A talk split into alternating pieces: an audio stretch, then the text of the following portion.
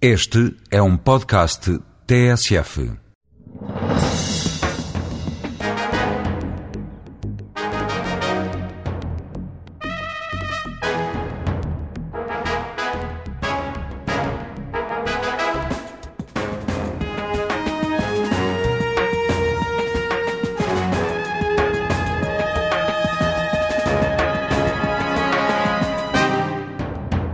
Rigoroso, apaixonado pela carreira académica, foi vice-governador do Banco de Portugal e ministro das Finanças por pouco mais de três meses. Luís Campos e Cunha é hoje convidado da TSF e do Diário de Notícias. Muito bom dia. O Governo reviu esta semana em baixa o crescimento, a taxa de crescimento da economia para este ano. Uh, o que é que isto significa para o dia-a-dia dos portugueses? Bom, significa que se confirmam as notícias de que a crise internacional está a afetar fortemente a economia portuguesa. Uh, foi, já havia indícios disso.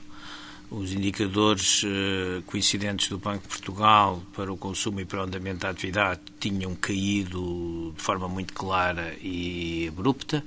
Havia até uma certa dúvida, enfim, os indicadores coincidentes não podem ser tomados muito à letra, mas são, apesar de tudo, alguns indicadores valiosos para o andamento da economia. Havia até uma certa suspeição que os indicadores pudessem estar, a, digamos, a sobreavaliar alguns aspectos da, da contração, mas veio-se a verificar que não, que de facto, para grande surpresa, a economia portuguesa teve um comportamento bastante mais baixo do que se estaria à espera. E é só consequência de, da crise internacional?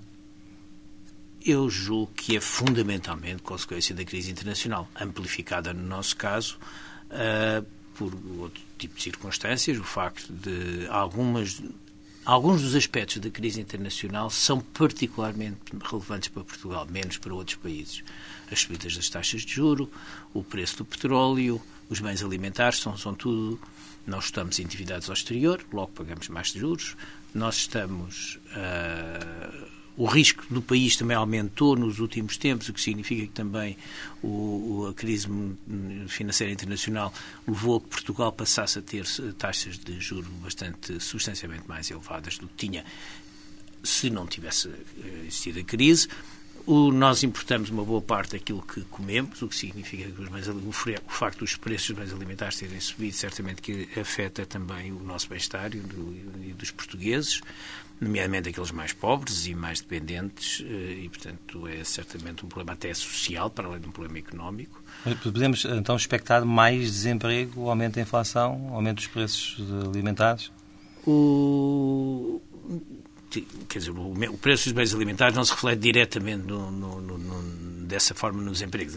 Afeta certamente o bem-estar dos portugueses, na medida em que, uh, nomeadamente aqueles que são mais pobres, em que uma parte Marcela uh, muito grande do seu rendimento vai para bens alimentares. Estou a pensar nos, nos reformados uh, que têm pequenas reformas, etc. Esses são certamente muito afetados por isso em termos do seu bem-estar o, o abrandamento da economia pode certamente afetar o desemprego. Se hoje as notícias de que o desemprego se teria mantido constante em relação ao, ao, ao trimestre Não, anterior. Houve até uma redução, uma redução, da taxa. Em relação ao trimestre anterior, houve. É 0,2. Uh, e em, melhor é quase um ano, é igual. Eu ouvi só a notícia, no, só ouvi a notícia, não vi ainda o papel, mas li a notícia, portanto.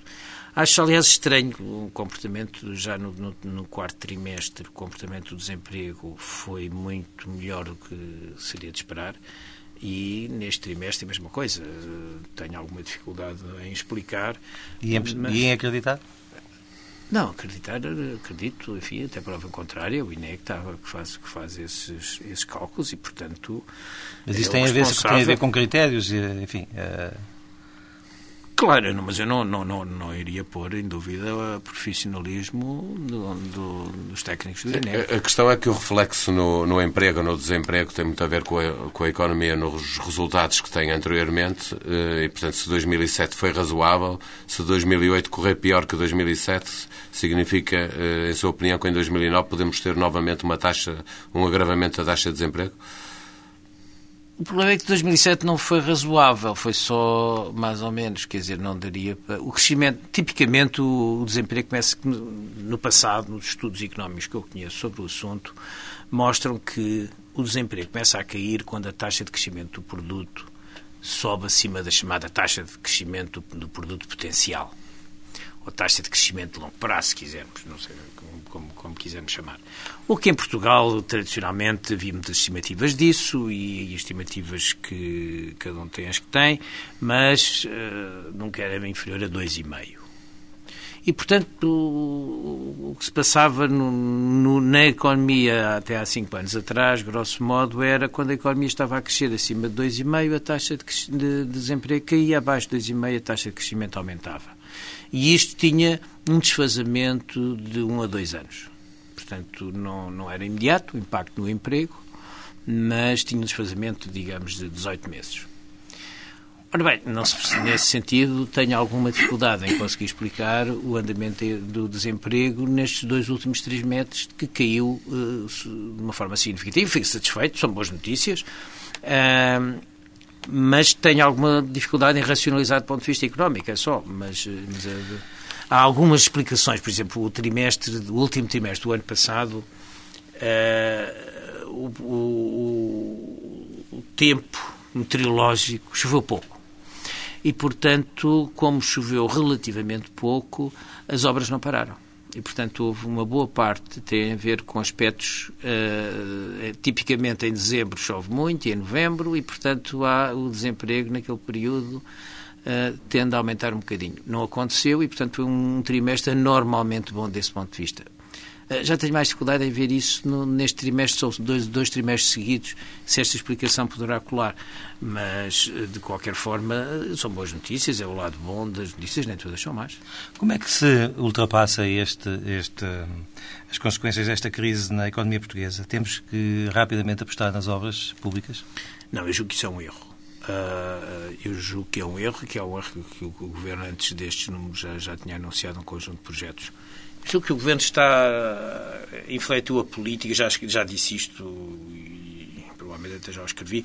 Uh, uh, julgo que o Governo, digamos que no final do ano, anunciou de uma forma relativamente clara, não direta, mas clara, uma certa alteração na postura, da, na postura política. Enfim, não sei se é preparando as eleições, se é outra coisa qualquer. É a explicação psicológica da coisa é relativamente indiferente, mas de facto o governo basicamente deu por terminada a conciliação orçamental, facto esse que é errado, e anunciou um conjunto de. Um, começou a anunciar um conjunto de, de grandes investimentos de rentabilidade mais do que duvidosa. É preciso... A política pública não precisa ser anticíclica nestes, nestes momentos. Não, era, não é preciso que os governos uh, reajam uh, tentando contrariar o ciclo uh, e o investimento público e a despesa pública cresça, estando consolidado minimamente o déficit orçamental para possibilitar que o investimento público puxe pelo investimento privado? Eu penso que é muito importante que a política orçamental seja anticíclica mas antes de. Uh, mas tem que poder ser anticíclica. E neste momento ainda não pode. Uh, se nós tivermos, repara, o caso espanhol tinha um excedente de 2% o ano passado. Uh, nós tínhamos um déficit de 2,6%, o que significa que estamos a quase 5 pontos percentuais do PIB de diferença em relação ao caso espanhol. E, portanto, os espanhóis podem, de facto, montar uma política anticíclica a sério. E como deve ser. Uh, e curiosamente fizeram uma coisa que eu, ou vão fazer uma coisa que eu tinha também em tempos sugerido, que era, já que se, se queriam fazer alguma coisa, que eu acho que não devia ser feito, devia ser mantida a postura como até agora, acho que interromper a mensagem cria confusão. Uh, e segundo, se queriam de facto, não era diminuir o IVA, mas era fazer uma transferência de, através das deduções que nós todos. Uh, retenções da fonte que temos todos os meses que fazer e davam 50 euros a cada contribuinte, eh, o que tinha, aliás, a vantagem de só dar aqueles que pagam IRS. Eh, e, e, e, além disso, ia diretamente para o bolso dos, dos consumidores e, portanto, era, era garantido que se refletiria no bem-estar das pessoas. Assim, pode ser que se reflita apenas no bem-estar de algumas pessoas que ah. sabem um bocadinho mais de comercialização e pronto. Há pouco ia também a falar de investimentos duvidosos, eh, foi a palavra que empregou. E eh, ia-me também, então, eh, em consequência disso, falar de, das obras do novo aeroporto e do TGV? Bom, eu julgo que o novo aeroporto não tenho mais nada a acrescentar. A minha dúvida não era técnica, porque eu não sou técnico de aeroportos, a minha dúvida era de fundamentação.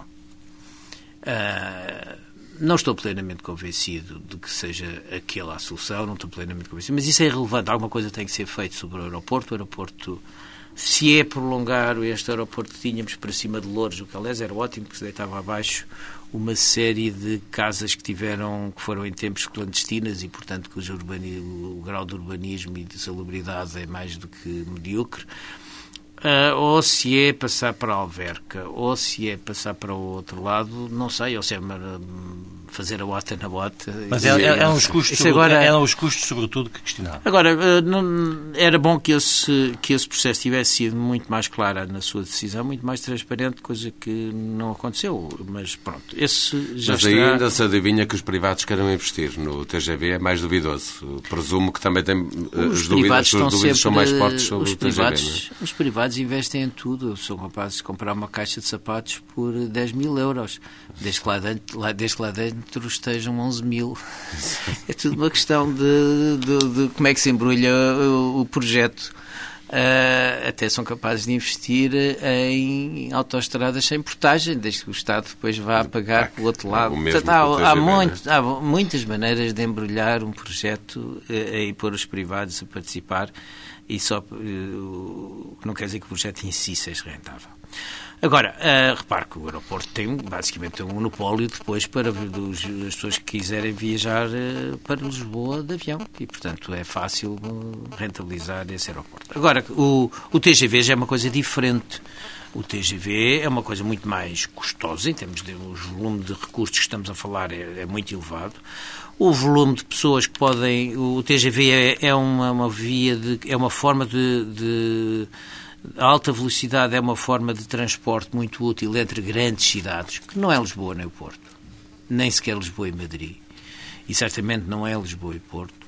Aliás, Lisboa e Porto, com dois ou três ramais, podia-se perfeitamente utilizar a linha que temos e o parque que temos já comprado do, do, do, pendular, e eu utilizo muitas vezes o comboio para o Porto, vou regularmente ao Porto, e, portanto, conheço bem, sei bem do que é que estou a falar. E, normalmente já vou, porque é 2 horas e 40, já vou de comboio. Mas para si não era, desculpe e, portanto, é... não era, não era uh, esquisito, uh, digamos assim, que Portugal ficasse afastado, desligado da rede de alta velocidade? Eu fico muito mais preocupado que Portugal esteja afastado de, de, de, muitas outras redes, de redes de universidades, do conhecimento, de coisas desse género. Estou muito mais preocupado uh, de nós estarmos afastados dos grandes centros de cultura, de nós estarmos ligados nesse aspecto. A ver, acho que é muito mais, muito mais, é um problema muito mais grave do que estar ligado em redes de, de, de TGV. Ninguém vai de Lisboa a Paris, a não ser que tenha alguma, algum problema muito especial. Uh, ninguém vai de Lisboa a Paris de TGV. Repara, aliás, que a ligação entre, entre Paris e Londres Uh, pelo menos até há pouco tempo, ainda não, ainda não era em TGV. Era em TGV dentro de França, mas quando ele chegava em, Inglaterra, o comboio ia à velocidade normal. Estavam agora a terminar a liga, o resto da ligação dentro da Inglaterra, porque na Inglaterra, que é o, enfim, o país dos comboios, uh, não há TGV. E, portanto, ou não havia até agora. Uh, e, portanto, não, é, não, não parece seja necessário tem custos muito elevados. Mas não é só o TGV, repare. Eu há dias abri a televisão e cheguei um pouco mais cedo a casa e vi a televisão e nem, nem percebi exatamente o local em que isto se passava, mas sei que era um vale da zona do Douro, provavelmente até do Douro, ou se não era do Douro, um dos seus afluentes, um, um vale uh, lindíssimo, e eles entrevistavam desde a velhinha, ao, ao Presidente da Câmara, até ao, ao, Presidente da Junta de Freguesia, o Presidente da Câmara, o, o grande empresário do, do, do, dos vinhos do Douro, e todos eles pediam, pelo amor de Deus, que não fizessem a autoestrada. Eles só queriam era que alargassem um metro para cada lado e, uh, o IC que já, já passava por lá. Uh, isto era desde a pessoa pobre até, passando pelas autoridades locais, até o, o, o, o grande empresário agrícola que lá estava. Todos eles percebiam que aquilo não tinha utilidade para eles, o que eles queriam era apenas que a estrada que utilizavam normalmente fosse alargada um bocadinho. Em sua opinião, os governos cometem sempre o mesmo erro de fazer grandes obras públicas para encher o olho em, em época eleitoral? Eu julgo que sim, mas primeiro, repare uma coisa. Eh, no passado, eh, no passado justificava-se, não havia nada. E, portanto, apesar de tudo, havia alguma justificação a primeira autoestrada é importante, fazer-se outra autoestrada ao lado daquela, se calhar já, os ganhos sociais e económicos são, são muito mais diminutos e a terceira muito menos. Portanto, haver uma boa rede de autoestradas, Portugal neste momento já é um dos melhores um dos países com a melhor rede de autoestradas e, portanto, não vejo que seja necessário, a não ser terminar um ou outro troço que seja absolutamente essencial, não vejo que seja necessário continuar com, com, com este programa de autoestradas. Aliás, provavelmente estradas que não sejam autoestradas são muito mais necessárias do que grandes vias e são muitíssimo mais, muitíssimo mais caras as autoestradas. Doutor Campos e Cunha, voltemos à política fiscal para lhe perguntar se, face ao que sabemos hoje e à revisão de crescimento que fez o Governo e a política orçamental que é preciso ter em conta, já tinha dito que achava que era um erro a descida do IVA, uma precipitação. Pergunto-lhe agora se acha que foi um claro mau sinal para, para o mercado. Eu julgo que foi um, um mau sinal e foi ainda por cima, uh, provavelmente com o timing, era difícil ter sido pior o timing, não é? Agora, neste momento, já está decidido e, portanto, as contas públicas vão ter de ter isso em consideração. Com o crescimento mais baixo, põe uh, um ponto de maior dúvidas ainda sobre a execução orçamental, tanto para este ano como para o ano. E, portanto, o timing foi errado. O time, acho que baralha a mensagem. Nós tínhamos uma mensagem coerente de que era necessário pôr as contas públicas em ordem e isso significa que num ano normal as contas públicas, grosso modo, têm que estar equilibradas. Estávamos ainda longe disso e, portanto, íamos a meio do portanto, percurso disse, e era o Primeiro-Ministro dizia que a crise orçamental estava resolvida. Não acredita nisso? Continua, não, o drama orçamental que vivemos em 2005 melhorou substancialmente. Temos que reconhecer isso e isso é muito claro dos números e é reconhecido nacional e internacionalmente. Agora, uma coisa é dizer que estamos numa situação completamente diferente de 2005, outra coisa é dizer que já estamos com o problema resolvido. Ainda não está, a solução orçamental, ainda não terminou. Podemos chegar ao, até o final do ano e ter que, que ter um orçamento retificativo eh, para gerir eh, as contas do país? Não, Acredita nisso? Não sei. Isso, isso, por exemplo, é muito cedo estarmos a especular sobre isso. Tem, temos que ver. Há quem refira que as receitas não estão a correr muito bem, o que, aliás, pode ser consequência exatamente da desaceleração forte que a economia teve no primeiro trimestre. Uh, e, portanto, pode ser necessário alguma coisa, mas não neste momento é muito cedo para, para, para falarmos nisso. Neste quadro, julga também que não faz sentido falar numa possível descida de impostos uh, no ano eleitoral de 2009? Eu julgo que é difícil, mas eu também já estava, já, já achava que não devia ter sido feito este, quanto mais o do 2009, mas enfim. Uh... E em termos políticos, o que é que percebe da mensagem que o Governo tem passado ao povo português? Que, que pode haver descida de impostos em 2009, para além do ponto do percentual do IVA já decidido para julho? Eu julgo que a mensagem foi relativamente clara, que tudo fariam para que isso acontecesse. Presumo que neste momento terá mais dúvidas, uh, mas uh, penso que era claro e que estava nas entrelinhas do que foi dito que muito provavelmente haveria uma nova descida em 2009. Esta é a minha leitura. Hum, enfim, cada um tem a sua. De qualquer forma, temos andado sempre aqui a discutir crescimentos do PIB na ordem do 1, 2%. Que caminho é que vamos ter que seguir para conseguir crescimentos na ordem dos 5% para poder efetivamente mudar o país que temos? Como é que isto se faz? Bom, se houvesse uma forma mágica de, de, de, de fazer isso, provavelmente, eh, primeiro, se, se, tivesse, se eu tivesse essa forma mágica, eu teria feito um negócio muito bom, que era vender a ideia e publicá-la em algum sítio. Não, há um conjunto. O, o que os governos podem e devem fazer é uh, criarem as condições para o crescimento. E criar as condições para o crescimento eh, significa, logo à cabeça, ter uma, uma, uma política orçamental sólida, de, que gere confiança no mercado, transparente, que, que, o governo tenha práticas transparentes nos concursos públicos, nas adjudicações, etc. Que o governo tenha, promova a justiça, por exemplo, agora o fórum, este, os últimos indicadores para a competitividade, em que Portugal subiu dois, dois, dois níveis, o que significa que, aliás, nos pôs no nível que estávamos em 2006. Ainda estamos um bocadinho abaixo do que estávamos em 2005. Uh, mas fala exatamente do problema da justiça, a morosidade da justiça. Há o reconhecimento, é o reconhecimento é geral, que há uma grande independência dos, dos tribunais face ao governo, e isso é muito importante. E isso é bom. E é reconhecido. Mas o, o, funcionamento da justiça e dos tribunais em particular, em particular é, é mau. É moroso e as leis são técnico, segundo dizem as pessoas ligadas, eu não sou jurista, mas o que me dizem é que as leis são tecnicamente mal feitas, ou seja, são de interpretação sempre duvidosa, não são claras, e, portanto, portanto tecnicamente são leis que não, muitas vezes a, qualidade técnica das leis, independentemente do seu conteúdo, a qualidade técnica é uh, relativamente... Cria incerteza jurídica, e a incerteza jurídica cria risco, e o risco é avesso ao investimento. Uh, julgo que, por outro lado, temos que ter ver que alguns dos por grandes ideias para o país, muitas vezes são ideias que não são provavelmente as melhores. Por exemplo, o TGV, voltando agora ao caso dos, dos grandes investimentos, dos grandes investimentos, não é só um grande investimento, mas é que todos os anos vai gerar prejuízo, muito provavelmente. Isso acontece em todo lado. Portanto, vai, e vai obrigar todos os anos ao Estado a dar um, um financiamento ao TGV para o manter. Depois de ele estar mantido. Além disso, só a faixa que o TGV vai ter vai ser uma diminuição significativamente significativa do território nacional. Que aqueles quilómetros vão ali ser uma muralha da China à, à,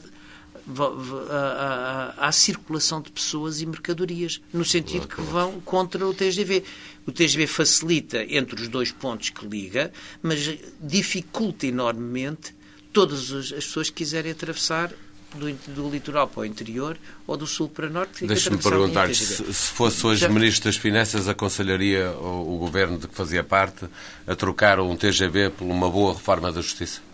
Claro, e há provavelmente alguns investimentos na área ferroviária que seriam importantes, por exemplo, uma boa ligação de mercadorias com Sinos, por exemplo, porque se nós queremos ter temos ali um porto de Sinos, que é uma, uma porta, pode ser uma porta de entrada para a Europa, e precisaria se calhar de uma boa ligação ferroviária, por exemplo.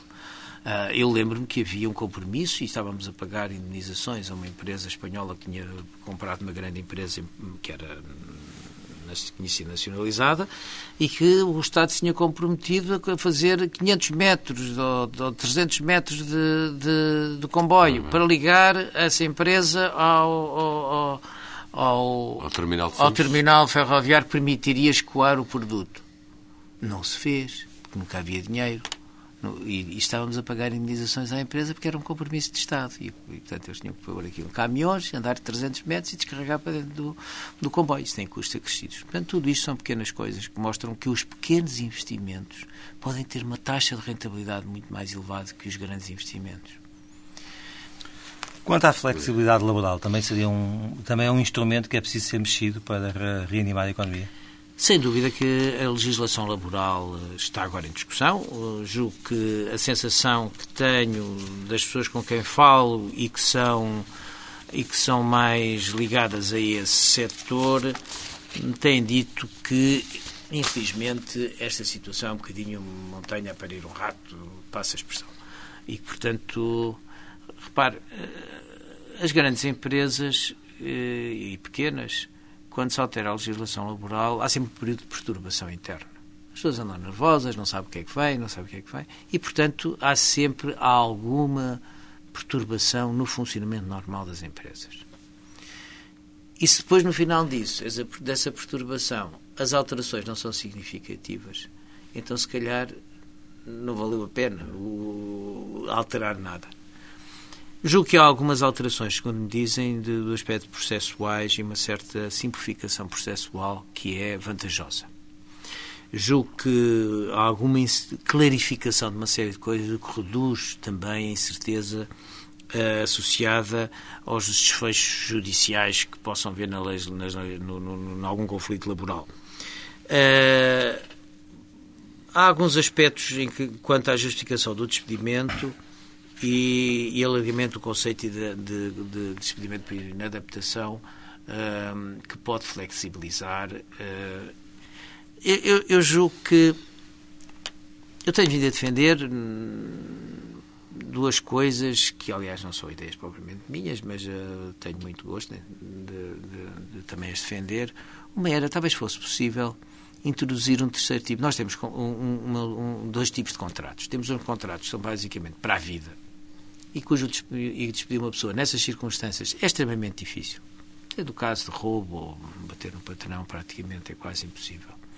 Há os despedimentos coletivos, mas isso são são um caso um bocadinho à parte e que têm grandes custos para as empresas e basicamente as empresas nacionais não, não utilizam, não utilizam esse, esse recurso. Eu não conheço nenhum caso. Depois, portanto, existe um, um, tipo de contratos, são basicamente contratos para a vida, e depois um outro tipo de contratos, são os contratos a prazo, cuja precariedade é total. Portanto, temos uma, uma, uma legislação, de um lado, muitíssimo rígida e uma das maiores rígidas da, da União Europeia e, o, e, do outro lado outras, os contratos a prazo são das mais flexíveis da União Europeia. Portanto, talvez valesse a pena criar um, um contrato uh, a meio, um contrato que fosse, que fosse menos rígido e que ao mesmo tempo permitisse uma maior estabilidade do emprego. Portanto, um contrato uh, que permitisse uh, uma solução de compromisso. E à medida que o tempo passava, provavelmente os outros dois tipos de contrato iriam lentamente desaparecendo ou reduzir-se a uma expressão bastante mais simples e bastante, bastante menor. Porque, repare, o, a juventude hoje tem uma situação bastante complicada, não consegue comprar casa, não consegue comprar carro, porque, e simplesmente, tem contratos de curtíssimo termo e sabe que daí a dois meses, ou daí a seis meses, ou daí a um ano, tem a certeza que vai ser despedido porque não, não é obrigatório passar para contrato uh, definitivo e as empresas não querem. Portanto, esta situação é uma situação que é socialmente muito explosiva e, e é gravosa. Esse é um aspecto. Outro aspecto era, é preferível flexibilizar mais os despedimentos, mas em vez de introduzir uma montanha de burocracia para que esses despedimentos possam fazer, aumentar as indenizações a pagar pelas empresas, obviamente. Portanto, não, o Estado isso, não tem capacidade de, de, de assumir de, uma flexi-segurança. Seria uma, uma forma das empresas refriar as empresas para utilizar esse, esse, esse, instrumento, mas em caso de grande necessidade a empresa podia, uh, podia utilizar, mas indemnizando com indemnizações significativas o trabalhador. E, portanto, isso, isso é preferível do que pôr uma montanha de burocracia em cima, que não ganha nem o trabalhador nem a empresa. É. Eh, recuperando o seu habitual artigo de opinião na imprensa, fala de esta semana uh, da necessidade de imprimir uma forte distribuição de rendimento em cada país. Sem aumentar os impostos, no caso de Portugal, é preciso claramente mudar de políticas e, no caso deste governo, fazer uma viragem à esquerda? Bom, eh, quanto a viragem à esquerda ou à direita, a interpretação é de cada um. Uh, eu julgo que, que o meu artigo, o meu artigo saiu sexta-feira uh, no público, basicamente procura chamar a atenção para dois aspectos. Um é que a liberalização económica das trocas comerciais com a China, com a Índia, teve benefícios globais, tanto para a China e para a Índia como para nós. Temos hoje um conjunto de bens muito mais baratos, Sim. outros mais, outros mais caros, mas foram, estão a ser mais caros porque os chineses estão a comer melhor e estão a viver melhor. Portanto, é por boas razões, em certo sentido. Porque a causa desse é, é, é uma boa causa, digamos.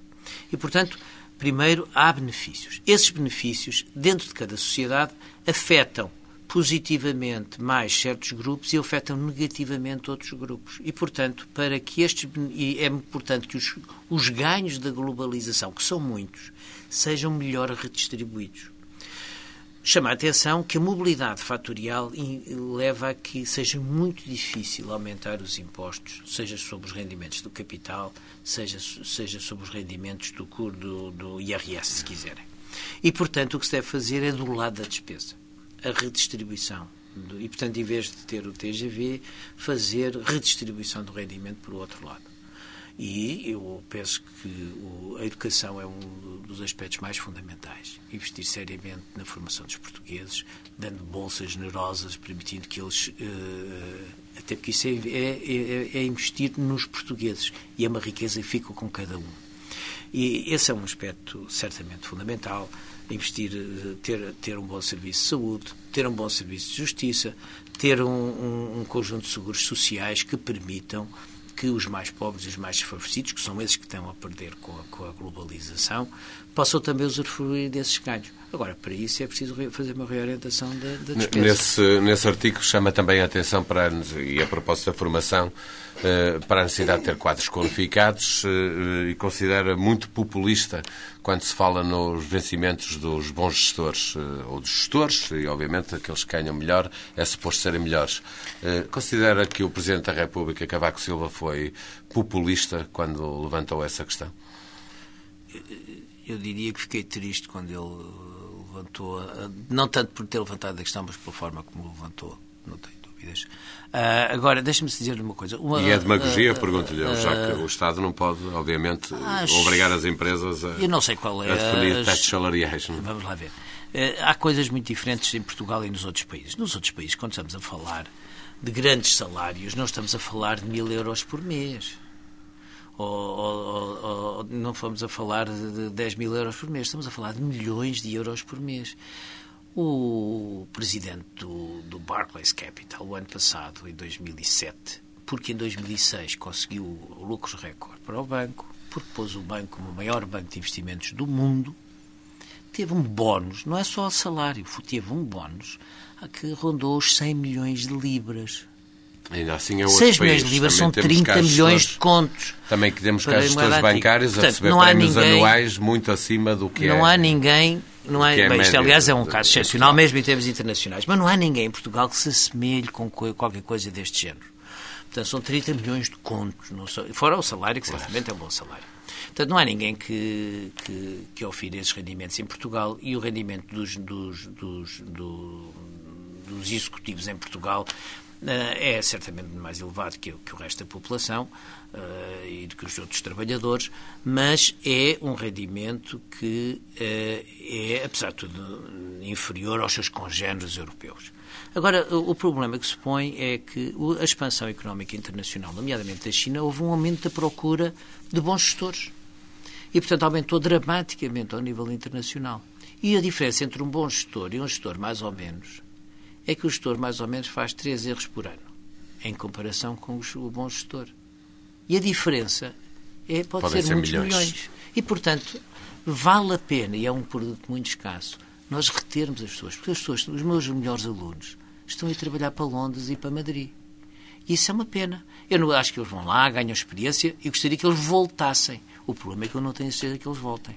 Acho que é muito bom a internacionalização deles, a capacidade que eles têm de ir para, para o estrangeiro, mas era bom que eles também voltassem. Eu não tenho a certeza que eles tenham, depois de oferir os salários que oferem sejam os estrangeiros, sejam capazes de voltar, ainda por cima com esta pecha social uh, em cima de que, uh, enfim, de um certo populismo. Quem ganha bem é quase um criminoso. É? E, portanto, acho que é, é, acho que é errada, é a mensagem errada. Acho que não temos que premiar o, o, se há pessoas que, eu também acho, há pessoas que uh, ganham muito dinheiro por simplesmente porque nasceram, porque o pai era rico e porque o avô também o era, e portanto que é que uma pessoa que é um bom executivo não há de ganhar bastante dinheiro. Acho que deve haver transparência. Ou seja, deve haver em Portugal, o que acontece muitas vezes, primeiro, há pouca transparência na remuneração dos executivos. Segundo, muitos dos executivos em Portugal, mesmo no setor privado, necessitam de um cartão partidário. E isso aí é que é errado.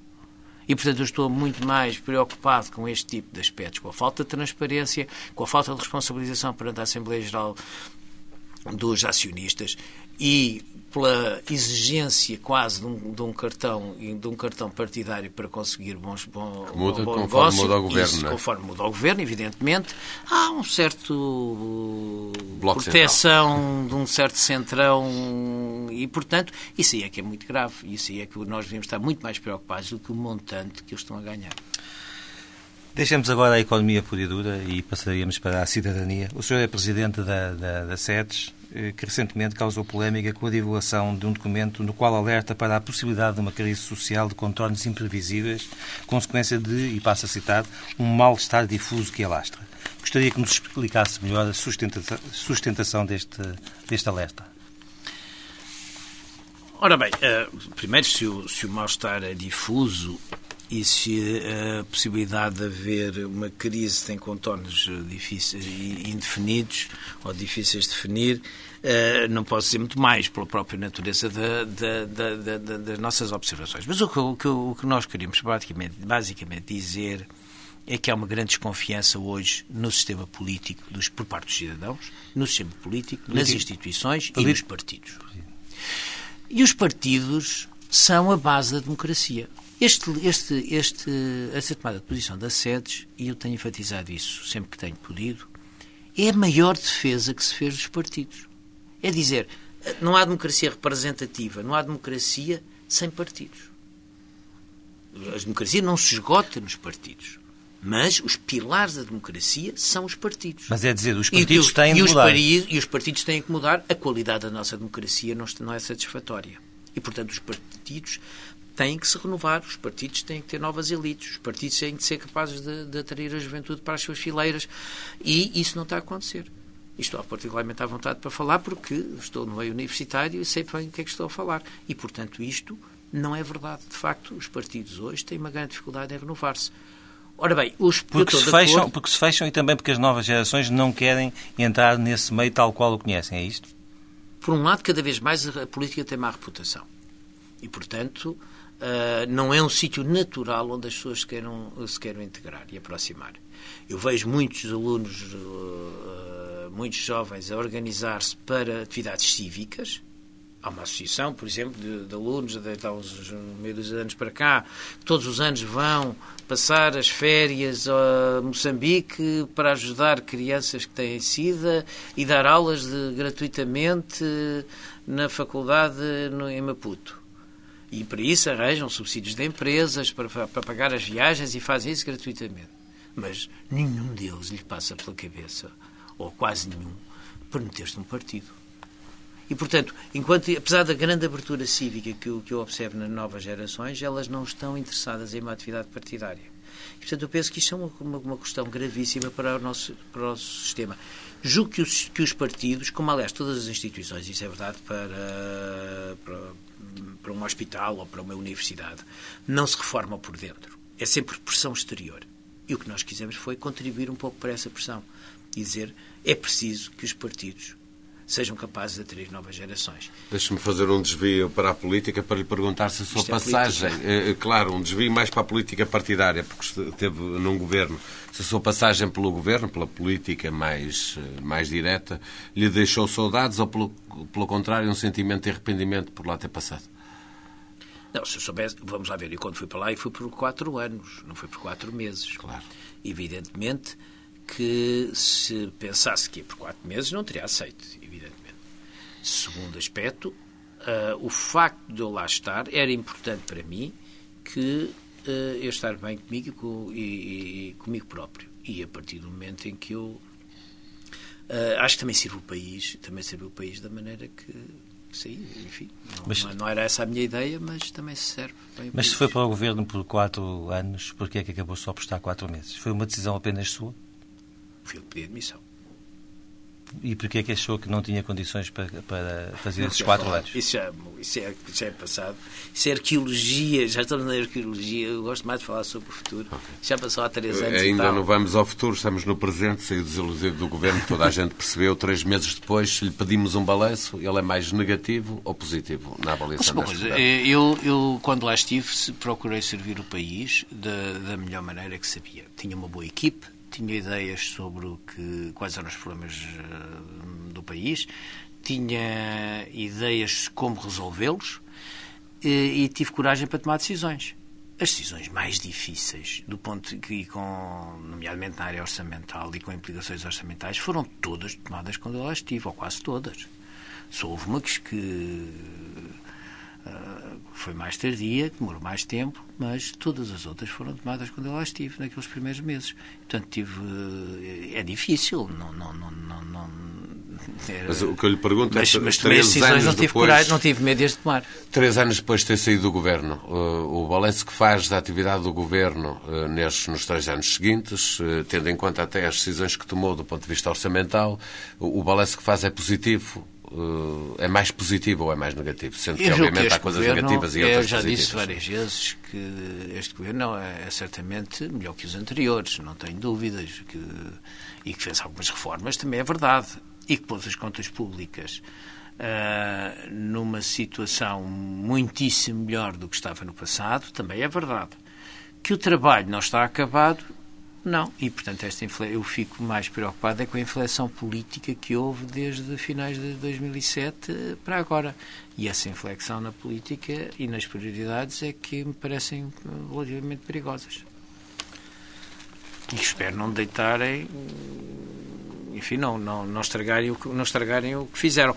Repara, o, a parte orçamental, uma boa parte da consolidação, não foi toda, mas foi uma boa parte da consolidação, mais de metade, foi à custa do aumento de receitas, seja aumento do IVA, seja por aumento de, de, de, de combate à evasão fiscal, que era mais do que necessária e, e é um dos aspectos em que o Governo se pode orgulhar de ter feito. Agora, há outra parte, que é a redução da despesa. E até agora a redução de despesa foi basicamente um bocadinho deixar de respirar, quer dizer, pôr, pôr, pôr o, os funcionários sem ser promovidos, sem ser, e isso pode ser um período. Da administração pública que está quase a ficar pode ser concluída. Um, pode ser necessário num, num, num, num, período de um, dois anos, mas não pode ser para sempre. Sim. E, portanto, de facto, nesse momento. Mas deixe-me perguntar, como é que olha para a reforma da administração pública? Está quase a ficar concluída? Julgo que o, o, o Secretário de Estado fez, o, o Secretário de Estado fez, globalmente falando, não posso até porque não sou especialista e nem, nem acompanhei nos detalhes, mas globalmente falando, acho que fez um excelente trabalho. Repare que a maior parte do, do, da administração pública portuguesa estava baseada num, em algo que foi pensado antes da guerra, da, da, da guerra, da Segunda Guerra Mundial, portanto, dos anos 30, feito ainda no tempo de Salazar. E, e que, uh, aliás, é um, o facto de ter durado 60 ou 70 anos é quase um elogio ao Salazar, ter feito uma, uma reforma, é quase implicitamente um elogio a ele, de facto. E, e portanto, ele mexeu com, com com uma estrutura que estava eh, estacionária e inquilosada desde então. Estava ou ainda está? É, ou ainda está. A estrutura em si, do ponto de vista jurídico, não. Está, está criado os novos instrumentos. Agora é preciso aplicá-los. E isso não é Secretário de Estado. Isso é cada um dos ministros. Claro. É Agora, é preciso o facto de cada um dos ministros passar a ter instrumentos para gerir a sua máquina, o significa que as. Agora, ninguém consegue obrigar os ministros a fazê-lo, a não ser a pressão pública. Estamos eh, para o ano, haverá eleições eh, legislativas, eh, o PSD está num processo de, escolha de, de um líder. Pergunto-lhe se Manuela Ferreira Leite, na liderança do PSD, vai ajudar a melhorar a escolha dos portugueses e a melhorar a democracia que temos. Eu devo dizer que conheço muito mal os partidos e certamente conheço muito mal o Partido Social-Democrata do PSD. E, portanto, tenho muitos amigos que são do, do PSD, e, portanto, não, mas não, não conheço a máquina de todo. E, portanto, não, não me sei pronunciar sobre, muito sobre a vida do PSD, nem, nem, nem, nem, nem devo.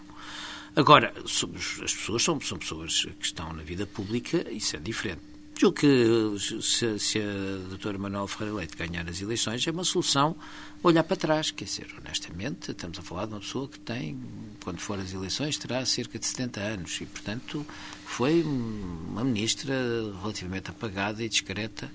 Uh, discreta talvez não seja o termo mais apropriado, pelo menos como Ministra das Finanças, mas, mas, de facto... Considera que ela é uma das responsáveis pela crise orçamental a que, a que chegamos? Eu julgo que ela não tomou as medidas necessárias para, para conseguir a consolidação orçamental.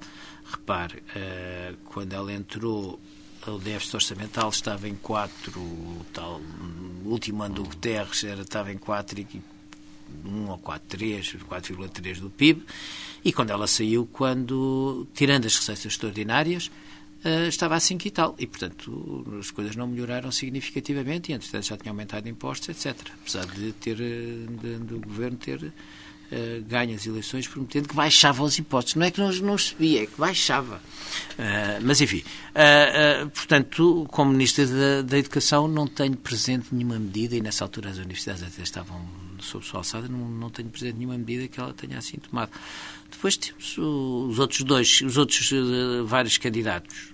Hum, enfim, não, não, não, alguns são mais conhecidos do que outros, mas, mas não há grandes alternativas. Mas um dos problemas que, que, que os portugueses encontram quando, quando, olham para este quadro é que não há alternativa ao atual governo e ao atual primeiro-ministro. Olhando para as eleições do PSD, acha que eh, Portugal pode ver esse problema solucionado eh, em 2009? Haver alguém que personifique uma alternativa real ao engenheiro José Sócrates? Dentro do, dos candidatos, tenho alguma dificuldade em dos candidatos enfim, que têm mínimo de possibilidade de ser eleitos, tenho alguma dificuldade em ver, porque Há, uma pessoa que é, pertence ao passado, há outra que teve uma experiência governativa que não deixou saudades à maior parte dos portugueses, e o terceiro é uma incógnita, e, portanto, embora tenha uma, uma, uma passe uma forma simpática na televisão, não o vi também apresentar grandes ideias. Claro que para ser Primeiro-Ministro não é preciso uma grande experiência, mas é preciso ter conhecer quais são as 10 grandes áreas de, de governação. Dentro de cada área de governação é preciso saber quais são os três maiores problemas. E para cada um destes três maiores problemas, ter três ou quatro ideias. E esse trabalho de casa não foi feito para a maior parte dos candidatos. Eu, pelo menos, não ouço nada e tudo o que ouço são banalidades de, e, e coisas muito dirigidas internamente, muito mais para para atacar o próximo do que propriamente para defender um projeto para Portugal. E uma última pergunta desta, desta entrevista, quer dizer que então até o senhor parece que pode, estará condenado a ter que voltar a votar eh, em José Sócrates nas próximas eleições? Eu sou um socialista não filiado e, portanto, e continuo, já, não, não, não deixei de o ser e, portanto, isso, em princípio, o meu voto normal, natural, não sou obrigado a votar, não, não, o voto é secreto e voto em consciência no momento mas sou, enfim, desde há muito tempo, apoiei o Mário Soares na primeira eleição. Uh, estive, aliás, filiado no Partido Socialista, uh, quando a seguir a, logo a seguir ao 25 de Abril, pela mão do, do, do Ramos da Costa, que foi um, um, era um velho socialista e, e, que me levou para o Partido Socialista e, que, e portanto, estive, aliás, e, portanto, foi a única altura em que eu estive filiado no partido e, portanto, estive no combate pela, pela democracia Uh, participei ativamente, nessa altura tinha 19, 20 anos, participei em tudo o que podia para, para que a democracia em Portugal existisse. E, portanto, fico muito satisfeito. Depois afastei-me, tinha a minha vida académica, fui para o estrangeiro. Quando voltei, uh, nem sabia onde é que estava a minha, o meu cartão de, de, de, Nunca, nunca me desfiliei, mas também nunca me refiliei. E quando eu cheguei, aliás, a minha secção tinha sido já deitada abaixo e estava lá um prédio. Dr. Campos e Cunha, muito obrigado por ter vindo à TSF e ao Diário de Notícias.